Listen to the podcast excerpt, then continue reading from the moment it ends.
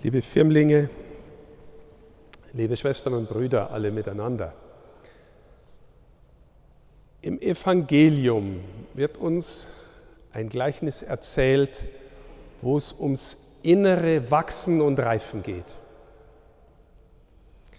Jetzt, Herr, was hat es mit der Firmung zu tun?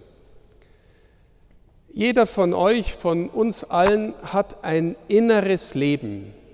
Wir haben in uns Gedanken und Wünsche und Sehnsüchte und Ängste und Überzeugungen und manchmal auch äh, irgendwelche Erfahrungen, die nicht so toll sind, vielleicht Neid oder äh, Gier oder was auch immer so in uns ist, in unserem inneren Leben, das wir alle haben das versucht Jesus oder die Bibel immer wieder in Bildern zu erzählen, die uns helfen zu verstehen, was da in uns passieren soll oder kann.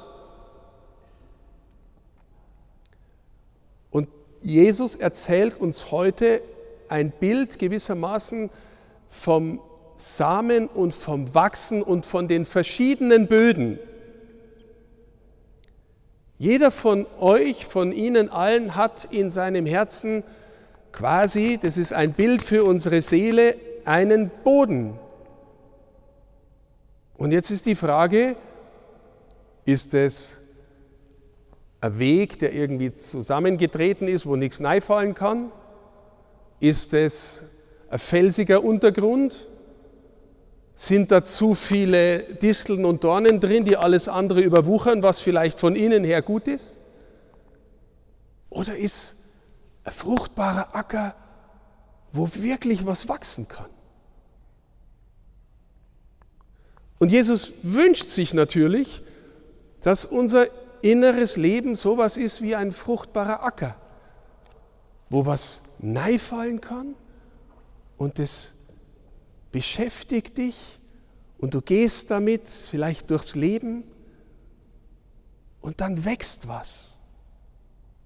Zum Beispiel bei jungen Menschen. Ich mache mal ein gutes und ein schlechtes Beispiel und fange mit dem Schlechten an. Wenn du einen Lehrer hast oder irgendjemanden, der vielleicht älter ist als du, und dir sagt dir mal irgendwann ins Gesicht, geh, du bist echt zu blöd dafür, aus dir wird nie was. Wenn du ein offenes, empfindliches Herz hast, das die meisten jungen Menschen haben, dann kann es sein, dass da in dir was wächst, was dich zu einem ängstlichen, defensiven, geduckten Menschen macht, der denkt, ich bin zu blöd für alles und aus mir wird nie was. Deswegen, meine Lieben, wenn dir jemals sowas gesagt worden ist, vergiss es einfach. Ich hoffe, das schlägt nicht Wurzeln, aber es kann sein. Aber vielleicht begegnest du auch immer mal wieder einem Menschen, der dir sagt, schau mal, ich sehe da was in dir, ich glaube, du kannst es. Probier das einmal. Mach einmal. Und vielleicht unterstütze ich dich sogar dabei. Und ich helfe dir, den Weg zu gehen. Vor allem, liebe Erwachsene, im Blick auf unsere Jugendlichen. Vor allem, liebe Patinnen und Paten, im Blick auf unsere Jugendlichen. Bitte seid Menschen, die zuerst ermutigen, bevor sie irgendwas Schlechtes sagen. Das heißt nicht, dass wir Fehler einfach übersehen sollen. Das heißt nicht, dass wir immer nur Schwamm drüber über allen Schmarrn, den Junge und Erwachsene machen. Nein. Aber zuerst einmal darfst du die Erfahrung machen, es ist gut, dass du da bist. Und ich wünsche dir, dass die Gutkräfte in dir wachsen. Dass die wachsen. Und jetzt sagt Jesus, da gibt es Gottes Wort. Und da gibt es meinen Geist. Und den will ich eigentlich in euch hineinlegen. Ich will, dass ihr mehr von innen her, vom tiefsten, was euch im Innersten bewegt, her wachst und ihr selber werdet, als dass ihr euch immer nur von außen bestimmen lässt. Wisst ihr, gerade auch wieder an junge Menschen gesprochen, ganz viel bestimmt uns nur von außen. Ich will so sein, wie es auf Instagram die anderen sind. Ich will so sein, wie die Stars im Fernsehen. Ich will so sein, wie die alle in meiner Clique sind. Und es kann sein, meine Lieben, wenn du immer nur so sein willst, wie die anderen sind oder was du meinst, was die sagen oder was du meinst, wie du sein sollst, dass du dann am Ende nur eine schlechte Kopie von irgendwas wirst, aber nie du selbst. Du selbst sollst du von innen her werden. Durch den Geist Gottes. Warum? Weil der dich liebt, als wärst du der einzige Mensch auf der Welt. Du bist sein Kunstwerk und Kunstwerke sind immer Originale. Aber wir neigen dazu, manchmal nur schlechte Kopien von irgendwas anderem zu werden. Ja? Wie wird man ein Kunstwerk im Sinn Gottes? Da möchte ich jetzt auf die Lesung eingehen. Ich weiß nicht, ob das ist ein bisschen ein schwieriger Text gewesen vom heiligen Paulus, der schreibt an die Gemeinde in Rom. Ihr habt den Geist empfangen, der euch hilft, zu Gott Vater zu sagen. So, wir alle kennen das Vaterunser und beten das dauernd, aber die Frage ist, meinst du es auch? Meinst du auch, was du betest? Meinst du, dass du wirklich einen Vater im Himmel hast?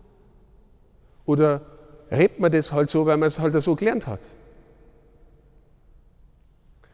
Und da, meine Lieben, kommt der Heilige Geist ins Spiel. Ich mache noch einmal ein Beispiel. Stell dir vor, ich weiß nicht, ob das irgendjemandem passiert ist, äh, ich weiß es nicht, deswegen bitte nicht, dass jemand meint, ich rede über ihn persönlich. Aber stell dir vor, aus irgendeinem Grund kommst du als junger Mensch in eine neue Familie. Vielleicht weil, äh, weiß ich was, dein Vater ausgezogen ist oder weil er nicht mehr da ist, gestorben ist. Kann sein. Ne? Ich meine niemanden persönlich, ich will nur, dass du das Bild verstehst. Stell dir vor, du kommst als Jugendlicher in eine neue Familie mit Eltern und Kinder, ganz normale Familie. Und du bleibst dort einige Zeit. Wie lang dauert es normalerweise, bis du zu dem Vater in deiner neuen Familie wirklich Vater sagst? Es hängt erstens davon ab, was das für ein Typ ist. Und es hängt zweitens davon ab, ob du zum Beispiel vertrauen kannst. Ob du glaubst, dass der gut zu dir ist. Und wisst ihr, von was es vielleicht noch abhängt? Wenn du einen neuen Bruder, eine neue Schwester in deiner Familie hast und ihr euch wirklich versteht und du spürst plötzlich, wie dein Stiefbruder, deine Stiefschwester wirklich Papa sagt. Und ihr zwei seid jetzt richtig gut befreundet. Und du verstehst im Herzen, was der meint oder die meint, wenn sie Papa sagt. Und wenn du dann hineinwächst und lernst in dieser Familie Vater, Papa zu sagen und es auch zu meinen, das ist ein Prozess, weißt du, was da passiert? Dass du gewissermaßen den Geist dieser Familie in dir aufnimmst oder den Geist deiner neuen Geschwister in dir aufnimmst und lernst Papa zu sagen und es auch zu meinen. Steht ihr? Wenn dir, also sowas, was ich jetzt versucht habe zu beschreiben, glauben wir, passiert eigentlich in der Kirche. Die Kirche ist idealerweise eine Gemeinschaft von Menschen, die einen Bruder haben in Jesus und versuchen zu erkennen, wer der ist und mit dem befreundet zu sein. Warum? weil der hat wie nie ein Mensch zuvor zu Gott im Himmel Papa gesagt. Damals, in der Gesellschaft damals waren die Juden entsetzt. Wie kann der mit dem allmächtigen Gott so reden? Da kommt einer daher und sagt einfach, Papa. Aber, meine Lieben, Jesus ist gekommen, damit du in die Gottesfamilie kommst, von seinem Geist durchdrungen wirst und lernst zu sagen, Papa, Vater. Ich bin kein Waisenkind mehr. Ich habe einen Vater im Himmel. Und wie wächst es? Naja, wenn du in dieser Familie unterwegs bist, wenn du die anderen kennenlernst, die auch das am Herzen haben, wenn du vor allem Jesus kennenlernst, der das am tiefsten am Herzen gehabt hat, und wenn dir so in deinem Inneren was zuwächst, wo du spürst, deine erste Identität, das Erste, was dich im Innersten ausmacht, ich bin ein Kind des Vaters. Meine Lieben, das macht der Heilige Geist. Aber zurück zum Evangelium, er macht es nur, wenn du dich bemühst, guter Boden zu sein. Nicht bloß Weg, nicht bloß Felsen, nicht bloß Disteln und Dornen, sondern ein offenes Herz, wo, der, wo Gott in dich hineinsprechen kann. Und das tiefste, was er hineinspricht, ist, du bist mein geliebtes Kind. So, und manchmal gell, leben wir alle, ich auch so, als wären wir Waisenkinder und hätten keinen Vater. Und weißt du, wie ein Waisenkind lebt, das alleine auf der Straße lebt?